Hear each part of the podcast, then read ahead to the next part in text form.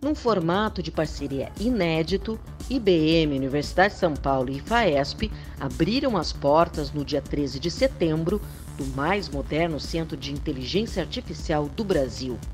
A estrutura é dedicada ao desenvolvimento de estudos e à pesquisa de ponta em inteligência artificial sobre temas de grande impacto social e econômico. A sede ficará no Centro de Pesquisas e Inovação Inova PUC, localizado no campus da USP em São Paulo, berço de startups e agtechs. O novo centro terá seu foco inicial em cinco grandes desafios relacionados à saúde, meio ambiente e cadeia de produção de alimentos, futuro do trabalho e no desenvolvimento de tecnologias de processamento de linguagem natural em português. Contará também com uma segunda unidade, para capacitar estudantes e profissionais, disseminando conhecimento e transferindo os benefícios da tecnologia para a sociedade, que ficará instalado no Instituto de Ciências Matemáticas e da Computação, no centro da USP, em São Carlos.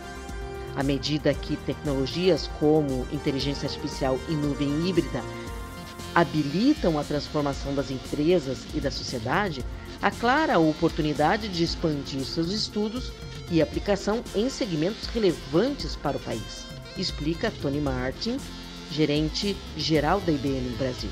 Segundo ele, o centro cria um ecossistema que engloba os setores produtivo, acadêmico e de inovação para que o valor real da inteligência artificial aumente a experiência e habilidades dos talentos humanos, colocando a tecnologia a serviço de governos, cidadãos e negócios em diversos setores da economia.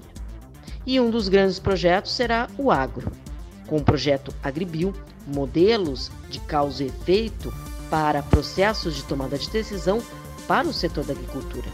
Os ciclos produtivos do agronegócio, sustentabilidade ambiental, mudanças climáticas e segurança alimentar são demandas atuais que desafiam as autoridades mundiais. Essa linha de estudo irá focar em modelos de causa e efeito para a cadeia de produção da agricultura, em especial a pequenos produtores.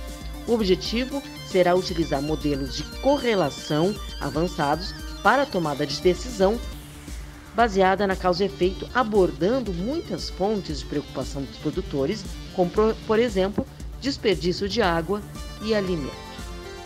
Kátia Desessari, esse é o Mundo Startup, especial para o programa Depois da Porteira. Até a próxima semana.